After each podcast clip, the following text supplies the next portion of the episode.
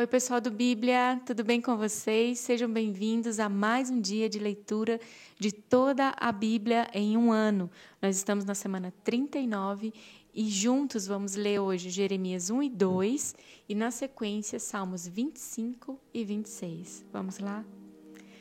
Querido Deus, eu te agradeço, Senhor, por estar aqui, nesse lugar onde os filhos se encontram com o Pai onde o Pai está em secreto e os vê em secreto e fala com eles em secreto. E eu te agradeço, Senhor, porque esse lugar é um lugar de transformação, Senhor. Obrigada, Deus, porque a tua palavra é uma fonte de transformação, Senhor. Obrigada, Deus, porque nós não precisamos mais de pão para viver. Nós precisamos é nos alimentar a cada dia da tua palavra, Senhor. A tua palavra é tão graciosa, Senhor, que pode fazer aquilo que o Senhor deseja. Tudo que você quer que nós sejamos, a tua palavra nos propicia, Senhor. E nós queremos, Senhor, sermos santificados na tua verdade.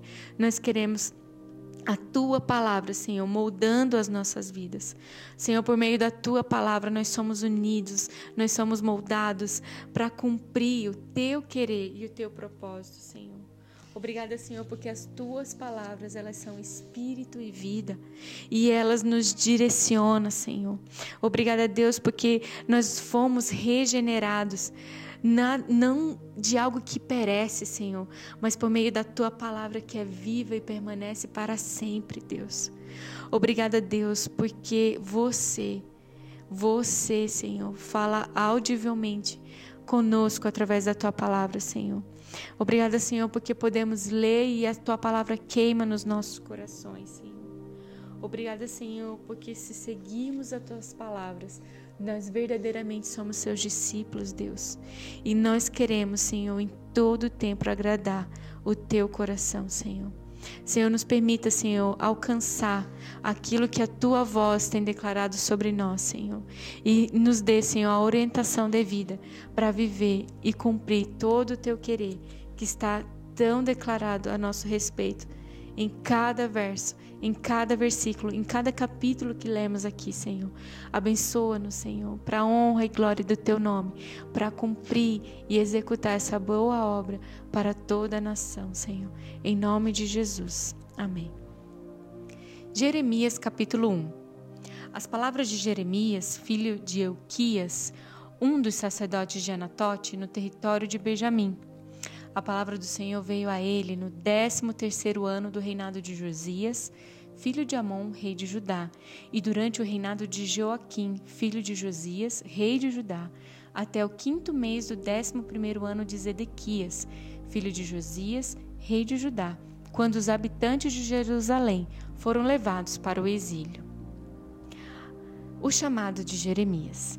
A palavra do Senhor veio a mim dizendo: Antes de formá-lo no ventre, eu o escolhi. E antes de você nascer, eu o separei e o designei profeta às nações. Mas eu disse: Ah, soberano Senhor, eu não sei falar, pois eu ainda sou muito jovem. O Senhor, porém, me disse: Não diga que é muito jovem. A todos a quem eu enviar, você irá e dirá tudo o que eu ordenar a você. Não tenha medo deles, pois eu estou com você para protegê-lo, diz o Senhor. O Senhor estendeu a mão, tocou a minha boca e disse-me: Agora ponho em sua boca as minhas palavras. Veja, eu hoje dou a você autoridade sobre nações e reinos para arrancar, despedaçar, arruinar e destruir, para edificar e plantar. E o Senhor a palavra dele veio a mim e disse: O que você vê, Jeremias? Vejo o ramo de uma amendoeira, respondi. O Senhor me disse: Você viu bem, pois eu estou vigiando para que a minha palavra se cumpra. A palavra do Senhor veio a mim pela segunda vez, dizendo: O que você vê? E eu respondi: Vejo uma panela fervendo. Ela está inclinada do norte para cá. E o Senhor me disse: Do norte se derramará desgraça sobre todos os habitantes dessa terra. Eu estou convocando todos os povos dos reinos do norte, diz o Senhor. Cada um virá e colocará o seu trono diante das portas de Jerusalém. virão contra todas as muralhas que a cercam, contra todas as cidades de Judá. Pronunciarei a minha sentença contra o meu povo por todas as suas maldades, porque me abandonaram, queimaram incenso a outros deuses e adoraram deuses que as suas mãos fizeram. E você, prepare-se, vá dizer-lhe tudo o que eu ordenar. Não fique aterrorizado por causa dele, senão eu o aterrorizarei diante deles. Eu hoje faço de você uma cidade fortificada, uma coluna de ferro e um muro de bronze, contra toda a terra, contra os reis de Judá, seus oficiais, seus sacerdotes e o povo da terra. Eles lutarão contra você, mas não o vencerão, pois eu estou com você e o protegerei, diz o Senhor. A palavra do Senhor veio a mim. Vá proclamar aos ouvidos de Jerusalém. Abre aspas. Eu me lembro de sua fidelidade quando você era jovem. Como noiva, você me amava e me seguia pelo deserto, por uma terra não semeada. Israel, meu povo, era santo para o Senhor. Os primeiros frutos da sua colheita, todos os que devoravam eram considerados culpados, e a desgraça os alcançava, declara o Senhor. Ouça a palavra do Senhor, a comunidade de Jacó, todos os clãs da comunidade de Israel. Assim diz o Senhor. Que falta os seus antepassados encontrar em mim para que me deixassem e se afastassem de mim? Eles seguiram ídolos sem valor, tornando-se eles próprios sem valor. Eles não perguntaram: Onde está o Senhor que nos trouxe do Egito e nos conduziu pelo deserto, por uma terra árida e cheia de covas, terra de seca e de trevas, terra pela qual ninguém passa e onde ninguém vive? Eu trouxe vocês a uma terra fértil, para que comessem dos seus frutos e dos seus bons produtos. Entretanto, vocês contaminaram a minha terra, tornaram a minha herança repugnante. Os sacerdotes não perguntavam pelo Senhor, os intérpretes da lei não me conheciam, e os líderes do povo se rebelaram contra mim. Os profetas profetizavam em nome de Baal, seguindo deuses inúteis. Por isso eu ainda faço denúncias contra vocês, diz o Senhor, e farei denúncias contra os seus descendentes. Atravessem o mar até o litoral de Chipre vejam. Mandem observadores a Quedar e reparem de perto, e vejam se alguma vez aconteceu algo assim. Alguma nação já trocou os seus deuses? Eles nem sequer são deuses, mas o meu povo trocou a sua glória por deuses inúteis. Espantem-se diante disso, ó céus, fiquem horrorizados e abismados, diz o Senhor. O meu povo cometeu dois crimes. Eles me abandonaram, a mim, a fonte de água viva, e cavaram as suas próprias cisternas, cisternas rachadas, que não retêm água. Acaso Israel, meu povo, é escravo, escravo de nascimento? Por que foi então que se tornou presa de leões que rugem e urram contra ele? Arrasaram a sua terra, queimaram as suas cidades e as deixaram desabitadas. Até mesmo os homens de Mênfis e de Tafines raparam a sua cabeça. Não foi você mesmo responsável pelo que aconteceu a você ao abandonar o Senhor seu Deus? Agora por que, que você vai ao Egito beber água do Nilo? E por que vai a Síria beber água de Eufrates? O seu crime a castigará e a sua rebelião a repreenderá. Compreenda e veja como é mau e amargo abandonar o Senhor seu Deus e não ter temor de mim, diz o soberano Senhor dos Exércitos. Há muito tempo eu quebrei o seu jugo e despedacei as correias que aprendiam. Mas você disse: Eu não te servirei. Ao contrário, em todo monte elevado e debaixo de toda árvore verdejante, você se deitava como uma prostituta. Eu a plantei como uma videira seleta, de semente absolutamente pura. Como então contra mim você se tornou uma videira degenerada e selvagem? Mesmo que você se lave com soda e muito sabão, a mancha da sua iniquidade permanecerá diante de mim, diz o soberano Senhor. Como você pode dizer que não se contaminou e que não correu atrás de Baalins? Reveja o seu procedimento no vale e considere o que você tem feito. Você é como uma camela jovem e arisca que corre para todos os lados, como uma jumenta selvagem habituada ao deserto, farejando o vento em seu desejo. quem é capaz de controlá-la quando está no cio? Os machos que a procuram não precisam nem se cansar, porque logo encontrarão a que está no mês do cio. Não deixe que os seus pés se esfolem e nem que a sua garganta fique seca. Mas você disse: Não adianta, eu amo os deuses estrangeiros e continuarei a ir atrás deles.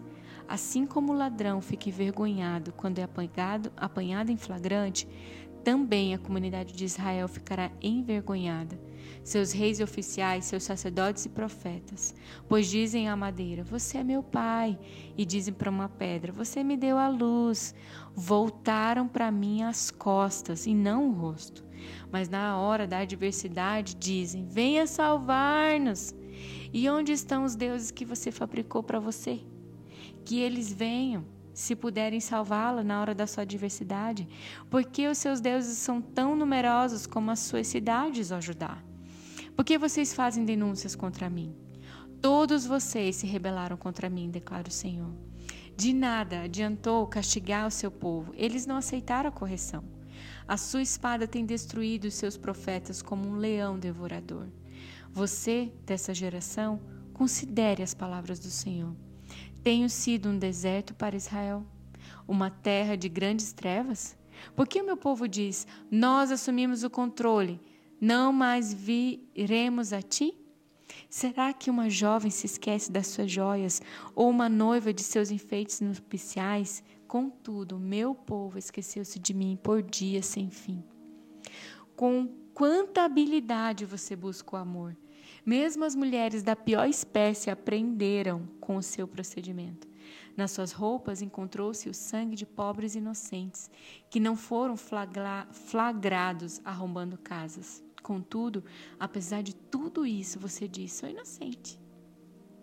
Ele não está irado comigo, mas eu passarei sentença contra você, porque você disse que não pecou, porque você não leva a sério a sua mudança de rumo. Você ficará decepcionada com o Egito, como ficou com a Síria. Você também deixará aquele lugar com as mãos na cabeça, pois o Senhor rejeitou aqueles em quem você confia.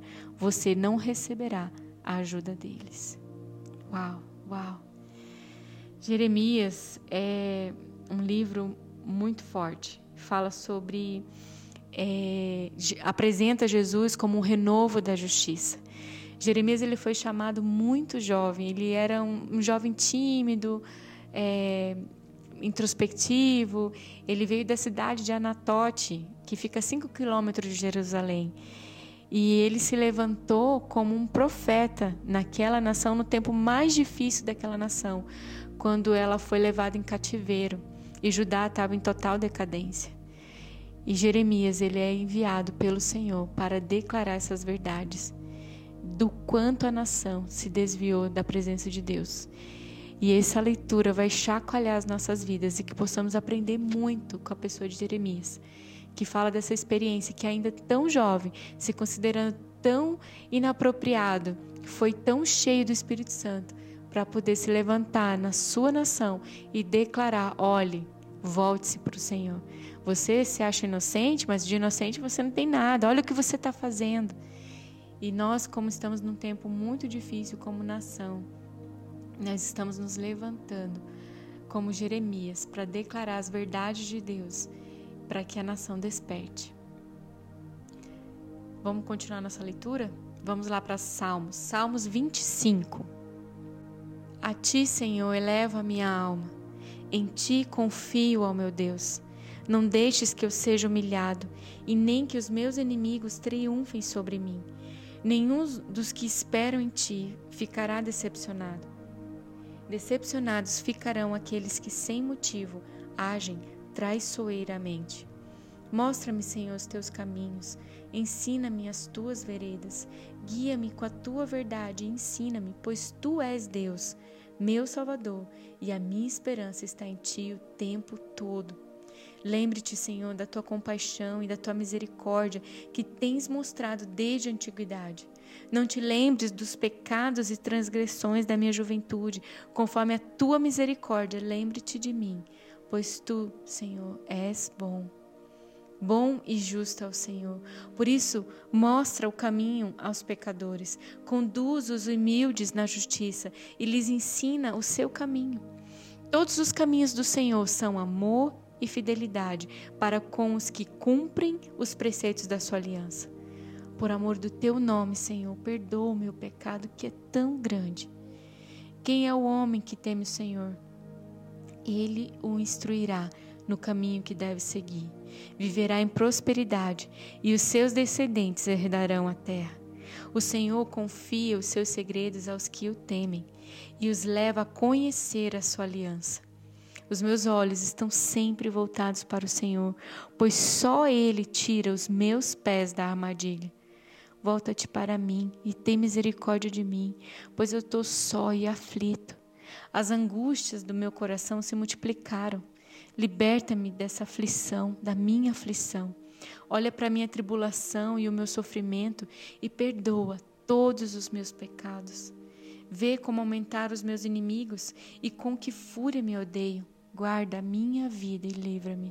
Não me deixes decepcionado, Senhor. Volta-te para mim, ó Senhor, e tem misericórdia de mim, pois eu estou só e aflito. As angústias do meu coração se multiplicaram.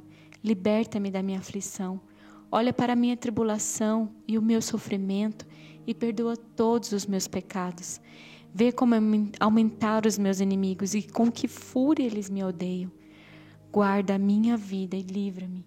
Não me deixes decepcionado, pois eu me refugio em ti, e que a integridade e a retidão me protejam, porque a minha esperança está em ti. Ó Deus, liberta Israel de todas as suas aflições. Salmos 26 Faze-me justiça, Senhor, pois tenho vivido com integridade. Tenho confiado no Senhor sem vacilar. Sonda-me, Senhor, e prova-me. Examina o meu coração e a minha mente, pois o teu amor está sempre diante de mim e continuamente eu sigo a tua verdade. Eu não me associo com homens falsos e nem ando com hipócritas. Detesto o ajuntamento dos malfeitores e não me assento com os ímpios. Eu lavo as mãos na inocência e do teu altar, Senhor, eu me aproximo, cantando hinos de gratidão e falando de todas as tuas maravilhas. Eu amo, Senhor, o lugar da tua habitação, onde a tua glória habita, e, no me, e, e não me des o destino dos pecadores e nem o fim dos assassinos. Suas mãos executam planos perversos, praticam suborno abertamente, mas eu vivo com integridade. Livra-me e tem misericórdia de mim.